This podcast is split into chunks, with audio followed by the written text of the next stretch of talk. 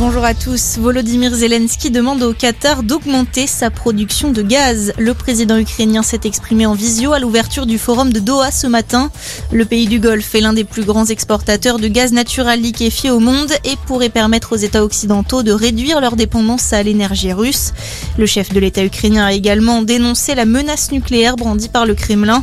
Il accuse Moscou d'encourager la course à l'armement. La Russie qui change de stratégie, elle va désormais concentrer ses forces sur le le Donbass. Cette province de l'Est de l'Ukraine en partie contrôlée par des séparatistes pro-russes depuis 2014. De son côté, Kiev lance la contre-offensive. L'armée ukrainienne tente depuis hier de récupérer la ville de Kherson au sud du pays. Et le bilan du conflit continue de s'alourdir. Un mois après le début des offensives russes, le parquet général ukrainien fait état aujourd'hui de milliers de morts, dont 136 enfants. Près de 200 ont également été blessés. Dans l'actualité également, l'État porte plainte contre Orpea. La ministre déléguée à l'autonomie l'a annoncé ce matin. Décision suite aux conclusions de l'enquête de l'inspection générale des affaires sociales sur le groupe d'EHPAD.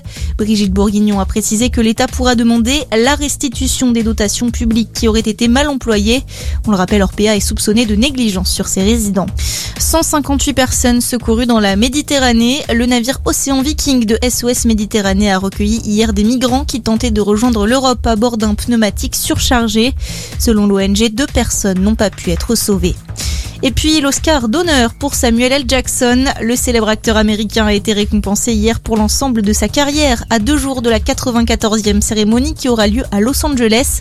À 73 ans, le comédien fétiche de Quentin Tarantino n'avait été nommé qu'une seule fois pour son rôle dans Pulp Fiction. Il figure pourtant dans 152 films, comme l'a souligné Denzel Washington qui lui a remis la statuette. Voilà pour votre point sur l'actu. On vous accompagne toute la journée.